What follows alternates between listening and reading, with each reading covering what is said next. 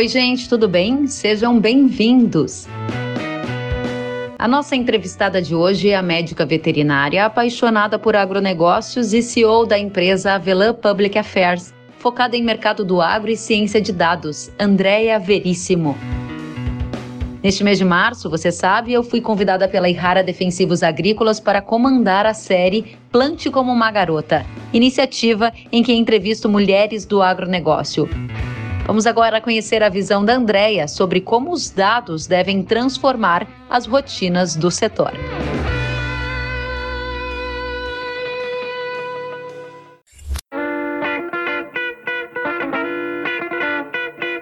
A nossa entrevistada de hoje é a médica veterinária apaixonada por agronegócios e CEO da empresa Avelan Public Affairs, focada em mercado do agro e ciência de dados, Andréia Veríssimo. Andréia, seja muito bem-vinda, uma satisfação tê-la conosco. Prazer é meu, Kelly, sempre um prazer conversar com você. Da mesma forma, Andréia, a gente acompanha a sua carreira e sabe que você passou por multinacionais, estudou em escolas de negócio de prestígio no mundo todo e comandou trabalhos em setores como o de carnes, algodão e outros no Brasil. Por que liderar projeto na área de dados? Em o que te atraiu neste nicho, digamos assim? Eu acho que depois de algum tempo de carreira eu percebi como os dados uh, eram tão importantes para tomar qualquer decisão de negócio e inclusive na parte de construção de reputação. Por muitos anos eu atuei uh, colaborando com a BIEC na construção da imagem da carne bovina brasileira no exterior e eu tive oportunidade de ver tanto o sucesso, o impacto que a gente teve uh, ao tomar né, conta de vários mercados e como isso acabou também causando muitos ataques, né? E, e, e, uma coisa que os dados me respondem hoje, eu tenho assim diversas demonstrações que eu poderia fazer. A gente é muito atacado porque a gente é muito competitivo. E a gente pode olhar qualquer setor que seja, e se a gente olha uma série histórica maior, a gente percebe o quanto que a gente hoje consegue produzir mais, maior quantidade de produtos com menos uso de insumos, como terra, enfim, os, os outros insumos da produção, seja agrícola ou pecuária. Então, essa, essa, ao mesmo tempo, paixão, certeza que os negócios têm que ser decididos a partir de dados, e também uma certa angústia de ajudar o Brasil e as nossas entidades uh, setoriais a preparar essas narrativas que ajudam a, a responder uh, a esses ataques, né? E não só, não só numa postura defensiva, eu acho que não é só defender, a gente tem que se posicionar, né? Se a gente tem um talento do Brasil, e a gente tem vários. Um deles é a produção de alimentos. E, e eu trabalhei anos com o Dr. Pertini de Moraes, que foi nosso ministro da Agricultura maravilhoso, e ele sempre diz, né? O mundo precisa do Brasil para comer. E eu tenho uma crença enorme nisso. Então, muito do que acontece são questões que advêm do fato de sermos competitivos e incomodarmos no mercado. Então, acho que a gente tem que ter isso muito presente, porque é que isso acontece. Eu quero ajudar a gente a poder responder melhor e, e se posicionar melhor. Ou seja, você traz aqui pontos bastante relevantes, né? A dinâmica dos dados para construir uma narrativa que pode contribuir para uma melhora da reputação brasileira, que ultimamente tem sido arranhada, especialmente no exterior. Trazendo então essa sua visão, a minha pergunta é: o Brasil dispõe de muitos ou poucos dados sobre o agronegócio brasileiro? E mais do que quantidade, qual é a qualidade destes dados, hein, André? Quando nós começamos a trabalhar nessa área era uma grande dúvida, porque qualquer discussão que a gente tinha, né, as pessoas rapidamente diziam, ah, mas não tem dados. E aí eu, quando comecei no primeiro projeto, eu pensei, meu Deus, se eu, se eu fizer esse projeto não houver dados. mas hoje eu posso dizer com segurança que sim, existem muitos dados de muita qualidade, dados que respeitam a privacidade dos dados, que é uma grande questão que a gente tem agora, né, a LGPD entrando e e, e, assim, a gente trabalha com dados que são agrupados de uma forma que a gente não tem uh, informação de nenhum produtor específico. A gente consegue ir até uma granularidade de um município, né, em algum período específico. Então a gente respeita essa privacidade dos dados pessoais e ao mesmo tempo a gente consegue fazer análises muito interessantes. Então, assim, tem, tem muito, muito, muito dado. E uma, uma das discussões que eu tenho acompanhado bastante agora são essas discussões até de governo digital, né? É, uma das questões que aconteceu pela pandemia do coronavírus foi uma aceleração dos processos de digitalização e de transformação digital, né? Muita relação que a gente tem com os governos hoje, ela, ela teve que virar digital, senão não havia outra opção. Né? E existe já programas antigos aí do governo de, de, colocar tudo numa plataforma única, né? Mas a gente ainda tem assim muito para evoluir. Tem, tem países de sonho em termos de, de acesso a dados que a gente poderia perseguir. É, espero que o Brasil chegue lá, mas é, então, se, se, eu posso nesse momento dizer é uma coisa que eu acho bem importante, assim, que eu também vejo que aconteceu no último ano com a função da pandemia, uma grande uh, percepção da sociedade da importância dos dados. Isso dá para ver de forma muito clara.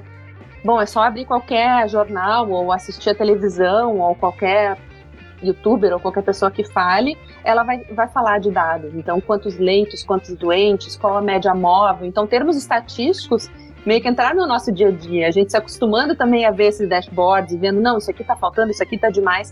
Então, houve uma grande percepção no, no último ano, eu entendo, da importância dos, dos dados. E aí nós estamos falando da importância de dados para decisões de políticas públicas. Né? Porque se os dados indicarem Uh, que a gente pode, uh, enfim, os, os, hospitais estão com capacidade maior, a gente pode voltar a liberar o comércio, pode voltar a liberar outras atividades, né? Então, uh, para o que a gente faz, teve um aspecto muito positivo desse maior entendimento das pessoas como os dados são importantes. Muito bem, e me chama bastante atenção, André, que há pouco você usou uma palavra que acho que ela é chave para este momento em que nós estamos sim mais expostos a dados, mas também com uma alta desconfiança em relação à veracidade destes dados. E a palavra que você usou há pouco foi a palavra percepção. E uhum. este é um ponto-chave da nossa discussão também sobre o setor agropecuário. Como a gente separa o sinal do ruído e como a gente consegue gerar dados que são de fato usáveis para uma tomada de decisão que tende a ser melhor do que eventualmente o coleguinha do lado que não dispõe dessa ferramenta. Isso é provável no sentido de contabilizado e como ficam as percepções acerca dos dados? O que você nos uhum. conta? Bom, enquanto você falava, eu, eu pensava o seguinte: uh, uma coisa são os dados que são gerados dentro da própria propriedade, né? E aí o, o, o, o produtor, ou as pessoas envolvidas naquela atividade agropecuária, precisam saber o que fazer com aqueles dados também, né? E, e, hoje a gente tem cada vez mais sensores incorporados nos equipamentos, sejam nas, nas máquinas, nas plantadeiras, nas colheitadeiras, uh, muito mais acesso a dados até climáticos, né? E, e, algumas estações climáticas incorporadas em maquinário agrícola que vão permitir até decidir parar de plantar ou, ou, ou começar a colher. É, e, ao mesmo tempo, é preciso que se entenda dentro daquela propriedade o que, que esses dados querem dizer. Então, eu acho que uh, a gente, de certa forma, acaba sendo invadido por um excesso de dados, e se não houver essa, essa percepção, esse entendimento de qual dado que a gente deve usar para tomar qual decisão, pode parecer uma coisa meio assim avassaladora, né? E, e, e acaba não ajudando. É, na esfera de dados de mercado, né, a gente trabalha com dados oficiais, com dados públicos e, os dados mais uh, relevantes e mais, mais sérios a respeito de um assunto, né? E, e então a, essa questão que eu falei da, da, do respeito à privacidade dos dados, claro, um dado público ele vai existir se houver um, um motivo para essa coleta, né? Como já me perguntaram, assim, ah, a gente tem dados de qual é o tamanho do, do mercado ilegal de defensivos agrícolas. Eu digo, olha, infelizmente o mercado clandestino não gera estatísticas, né? Então, não, a gente não sabe. Mas a gente pode achar pistas, a gente pode entender o tamanho total do mercado e o que, é oficial disso, e daí a gente consegue ver a, a, a outra parte, né? Eu vejo assim que tem muita coisa pra, ainda para desenvolver.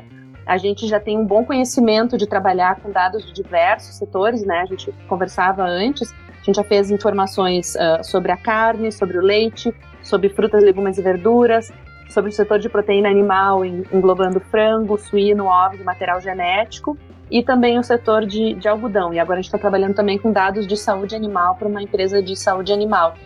Mas ainda assim, o que, que, é o meu sonho, minha, minha visão? Eu, gostar, eu gostaria que em algum momento a gente consiga ter tantas informações de diversos setores uh, do agronegócio que a gente consiga fazer lá na frente uh, cruzamentos mais complexos, para a gente conseguir entender o que, que de repente a safra da soja impactou na safra do milho em relação àquela seca, em relação àquela altitude e o quanto que produziu a menos de frango, sabe? Existem tantas perguntas possíveis aí, então um, por isso que acho que é tão apaixonante e tem muito ainda para ser feito e, e, dentro do setor tão importante para o Brasil como é o agronegócio, né? A gente quer realmente, acho que mesmo estando dentro só do agronegócio ainda tem uma, um, uma área enorme para trabalhar.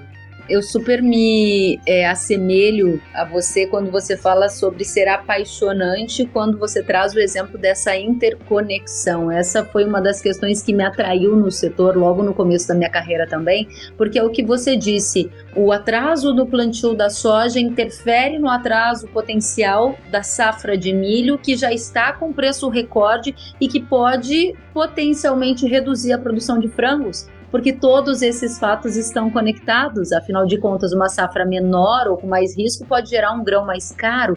E quais são as perguntas que a gente se faz para conseguir, Andréia, extrair o dado mais usável? Porque aqui a gente está falando de tática, né? Então temos uhum. uma estratégia que pode ter sido adotada por vários agricultoras e agricultoras de acessar um software, de compilar os dados da máquina agrícola, trocar esses dados, correlacioná-los, mas como usá-los? Eu tenho ouvido de produtores que pagam caro por vários instrumentos e que várias vezes desperdiçam esses dados. Como o dado vira conhecimento e como ele vira estratégia de negócio? Qual a história que tem por aí? É ótima pergunta. Eu acho que tem muita gente que pensa assim: vou organizar minha produção, aí começa comprando um software. e nada contra os softwares, absolutamente, mas assim, se não existe um processo de coleta de dados, adequado, né? E assim, já na coleta primária, como é coletado esse dado? E nem tudo, tem muita gente que pensa, ah, vou, um aplicativo no celular, pronto, estou digitalizado. A pessoa consegue realmente com aquele dedo colocar a informação no lugar certo? Então, assim, eu também, de certa forma, desconfio quando a gente tem produtos que estão baseados numa coleta de dados não automatizada. Desconfio no sentido que uh, a gente pode ter perdas de qualidade nesse dado, porque o, um, coletador de dados pode não estar bem treinado ou pode naquele dia estar doente e não coletar o dado. Então, quanto mais a gente conseguir que esses dados venham de uma forma automatizada por diversos sensores, mais fidedignos eles serão.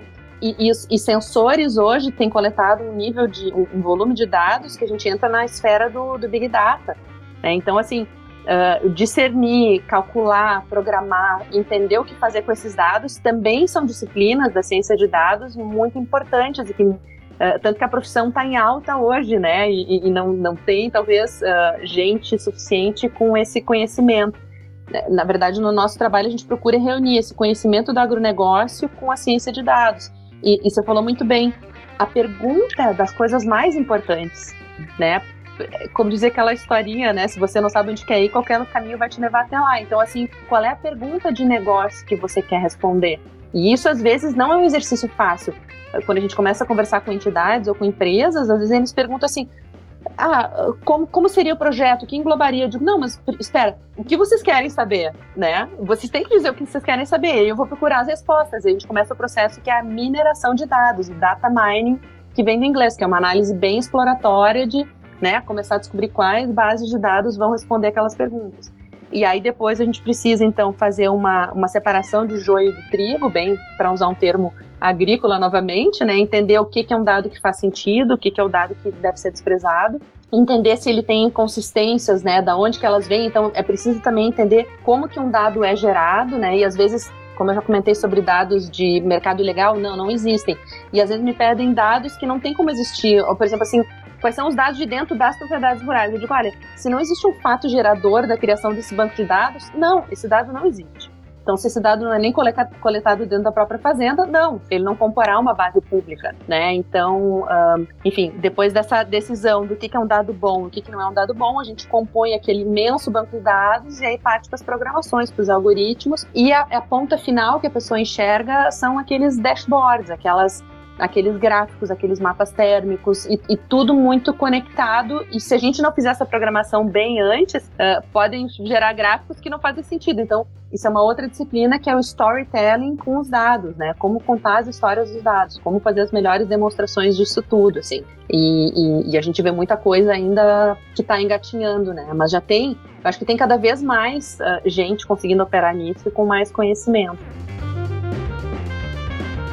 Interessantíssimo, né? História dos dados, e esses dados constroem narrativas que potencialmente podem impactar em políticas públicas, em reputação, em várias outras vertentes aqui destacadas pela Andrea. Andrea, há pouco você também falava sobre a digitalização do agricultor brasileiro e nos últimos dias a McKinsey, consultoria conhecida internacionalmente, divulgou uma pesquisa falando que o brasileiro é mais digitalizado do que outros pares, como por exemplo os americanos ou até concorrentes, né, como os americanos no mercado agrícola global. Você acredita que nós estamos adiantados ou ainda há muito o que fazer que você percebe na sua relação com elos do agro brasileiro? Eu acho que a gente tem nichos onde isso está extremamente desenvolvido, né? Tem, tem empresas ou propriedades que a gente visita e, e se impressiona ou, ou, sabe das histórias, né? Mas infelizmente acho que isso não está totalmente disseminado, porque em vários aspectos algumas tecnologias elas são mais caras, né? Então Uh, a, a, a, só que eu acho que isso não deve ser um impeditivo da gente criar uma cultura de coleta de dados. Ele pode ser um pequeníssimo produtor uh, produzindo leite, né, numa propriedade pequena, ou produzindo tabaco, 2, 3 hectares, ele pode fazer coleta primária dos seus dados de uma forma muito simples usar um Excel, não precisa ter aquele software, aquela super ferramenta de decisões, mas assim, entender quanto que eu produzi, quanto que eu coloquei de insumo, que, que rentabilidade isso me trouxe, ou, a quanto eu comprei naquele ano, a quanto eu vou comprar aquele ano, então uh, é, é, possível, acho que o investimento ele não deve ser um limitante na criação de uma cultura de tomar decisões baseadas em dados. Eu acho que isso é cada vez mais importante hoje, porque especialmente no momento que a gente vive, né? Se a gente for tomar decisões que não são as que mais vão uh, uh, trazer resultados financeiros e lucratividade para o nosso negócio, daqui a pouco a gente está fora do negócio. Né? Então, então acho que é, é isso, assim. Então, tem muito ainda a ser feito, mas a gente já tem casos no Brasil impressionantes. Claro, acho que é muito difícil ah, comparar países inteiros. Assim como os Estados Unidos, deve ter gente muito desenvolvida e também muita gente bem para trás. Muito bem, Andréia. Diga para gente, nessa sua visão sobre o futuro do agro, quais são os aspectos que você enxerga que ainda estarão presentes eventualmente nos próximos 5 ou 10 anos, nas rotinas produtivas, afinal de contas, você tem uma vivência em multinacionais, mas também tem uma vivência no dia a dia da fazenda. O que permanece e o que você não imagina que estará presente numa rotina de negócios do agro nos próximos 5, 10 anos? A sua visão de futuro? Eu acho que a questão da, da mão de obra é algo bem complicado, ao mesmo tempo que a gente tem um, um agro que hoje é muito atraente, né, para trazer gente nova que às vezes até não tem nada a ver com o campo na sua formação, mas tem atração de ir para o agro e essas pessoas têm uma formação melhor. Né? Ao mesmo tempo, uh, vejo com, com, tristeza assim que a gente já não tenha mais tantas escolas de técnicos agrícolas como já houve no passado. Então, essa formação de nível médio me parece que falta, né? E aí muita mão de obra de gente que aprendeu com as gerações passadas e aí nem sempre vai ser a pessoa mais adequada. Então, é aquilo que se fala no, no setor, né? Você não daria o seu carro para um, uma pessoa sem instrução dirigir, mas você dá uma, uma colheitadeira que vale quanto? Né? E hoje ela vem com uma com um tablet ali na frente, com um monte de informações, e daqui a pouco você investiu no equipamento, mas seu operador não, não consegue operar, daqui a pouco você está até perdendo dinheiro, né? Teria talvez ter sido melhor até não ter um equipamento tão bom. Então, é, vejo essa questão de mão de obra como uma preocupação, e assim, no meu mestrado eu uh, estudei na Nova Zelândia, e lá, claro, o agronegócio é bem diferente, né? Mas tem muitas propriedades menores onde apenas a, a, a família toca a propriedade, né? E, e, e, era muito bacana entrevistar os fazendeiros lá, porque eles tinham pleno conhecimento de tudo, né? E eu acho que aqui, cada vez mais, assim, o, o, mesmo que seja uma pessoa que não é tão envolvida, ela precisa se envolver no seu negócio. O olho do dono engorda o boi e ele tem que estar tá super, super a par, né? Não se tem mais aqueles lucros, talvez, que tinha no passado para poder deixar uma coisa lá acontecendo. Interessante. Então você vê uma mudança muito significativa nessa neste elo, o elo da mão de obra sendo um importante ponto, né, na conquista eventual de uma lucratividade maior ou até um prejuízo, né? Super legal isso que você traz. E Andréia, sabe que eu fui convidada pela Irrara Defensivos Agrícolas para neste mês de março, que é o mês das mulheres, conversar com várias mulheres de destaque no setor agropecuário Você é uma delas pela vivência, pelo conhecimento, pelo, pela capacidade de transmitir tudo o que você sabe. E eu gostaria, claro, de entender qual é o seu jeito de olhar para este momento o momento em que mais mulheres estão assumindo posições de liderança e as suas percepções sobre as oportunidades e os desafios que tem no sentido de olharmos apenas para esse elo, mulheres do agro. Eu acho que é tão importante para as mulheres terem exemplos, né? Como gente, é importante a gente ter, ter alguém ou alguém, e a gente acha que hoje tem alguém, se me permite criar a palavra aqui, uh, que a gente pode olhar e se espelhar. E, e, e diversos movimentos de mulheres no agronegócio, sejam o congresso, sejam outros eventos, sejam grupos de produtoras, eu acho que tem ajudado numa interrelação entre elas e tem ajudado a dar muita confiança para muita mulher. Eu acho que até um tempo atrás a mulher ela caía no agronegócio por alguma, muitas vezes uma tragédia. Ou ela era a esposa que não estava envolvida com o negócio e ficou viúva, ou era a única filha de, um, de alguém que deixou uma herança e ela também né? Quando aquilo cai, ela não sabia nem o que fazer, né? Então eu vejo com muito orgulho, assim, cada vez mais mulheres e, né, e bem arrumadas e, e, e dizendo esse é o meu negócio, falando de negócio. Então um, eu acho isso muito, muito bacana, muito bacana e, e, quero ver cada vez mais as mulheres nisso. E, e no fundo, assim, já tive oportunidade de, de, debater resultados de pesquisas, né? De verdade, assim, eu, eu, acho que muito do preconceito contra a mulher, assim, no, no mercado de trabalho, ele tá na cabeça da mulher. E quando ela enxerga uma mínima uma mínima possibilidade disso lá fora, ela já conecta com algo que ela acredita e diz assim. Uh, não tive tal oportunidade por ser mulher.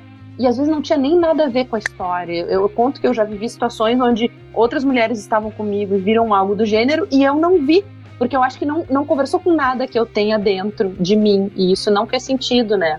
Então, às vezes, são as nossas próprias inseguranças que a gente acaba atribuindo para o, o mundo lá fora. Por isso que eu acho que essas, essas redes de conexão, essas redes de apoio uh, e, e, e esses, essas mulheres de exemplo ajudam demais a ter, a ter referências, né? Que bacana, Andréia. Muito interessante a sua visão sobre as crianças interiores, é, eventualmente ecoando nessa necessidade que a gente tem, às vezes, de confirmar aquilo que a gente já colocou na nossa cabeça. Então, é, permitir-se estar onde você acha que você deve ou pode estar, e é o que você disse, né? Aguçar essas percepções. Andréia, diga pra gente as suas considerações finais, o que você enxerga para o agro em 2021. Afinal de contas, o setor tem tido um desempenho bastante relevante, mas estamos em uma pandemia e todos esses fechamentos de comércio, economia trancada, desafios para lidar com a questão sanitária tendem a impactar nos negócios do agro. Qual é a sua visão? Eu gostaria de saber a sua visão final. Eu, a palavra que eu acho que resta de tudo para o agronegócio é, a, é essencial, a essencialidade dele, como ele é importante, né? E, e, o quanto todos nós tivemos que nos transformar, nos adaptar, inclusive as pessoas do agronegócio, mas todas as demais pessoas, é, e, e, nos reinventarmos e, e, até, de novo, falando em discernir, a gente falou em discernir dados, até discernir o que, que é realmente essencial para a minha vida. E, e, as pequenas coisas que pareciam tão uh, desimportantes viraram importantes, que é estar junto um com o outro, poder se abraçar, poder se ver. Então, acho que a gente ressignificou um monte de coisas, né? E, e, e é muito triste, é muito sofrido para diversos negócios, mas eu sempre, sempre, sempre procuro ser bastante otimista e ver os lados positivos. Eu acho que a gente está tendo uh, oportunidades de uh, acelerar processos que demorariam mais. Então, eu entendo que a pandemia está sendo suficientemente longa e suficientemente abrangente para até quem não queria mudar ter que mudar. E a gente viu assim, eu acompanhei de perto grupos do agronegócio muito conservadores uh, que eram assim absolutamente contra qualquer coisa remota. Há um ano atrás, eu ouvi uma entidade dizendo: nós só vamos decidir isso quando nós pudermos fazer uma reunião presencial.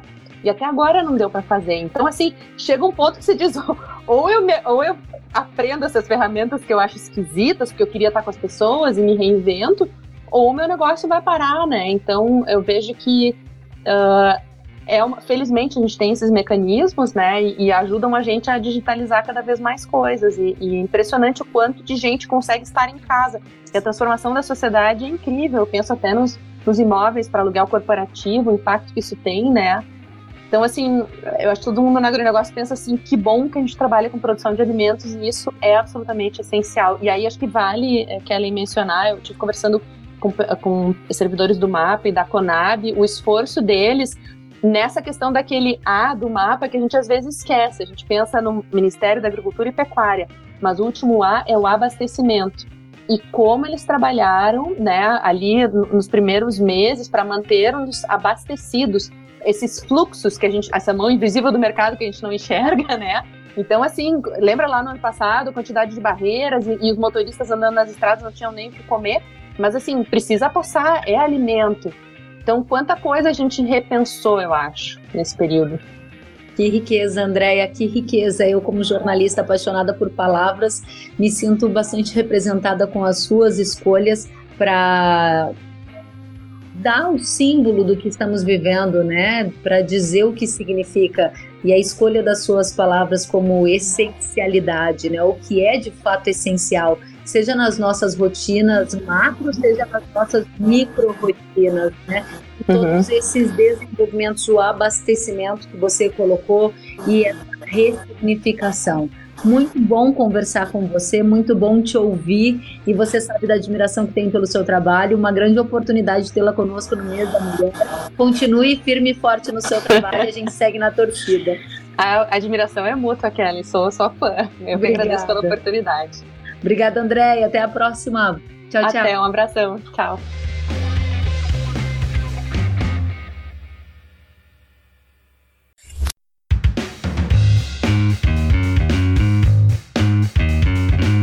Que bom que você gostou da entrevista e ouviu todo o conteúdo. Se quiser acompanhar as atualizações, siga kellen.severo no Instagram.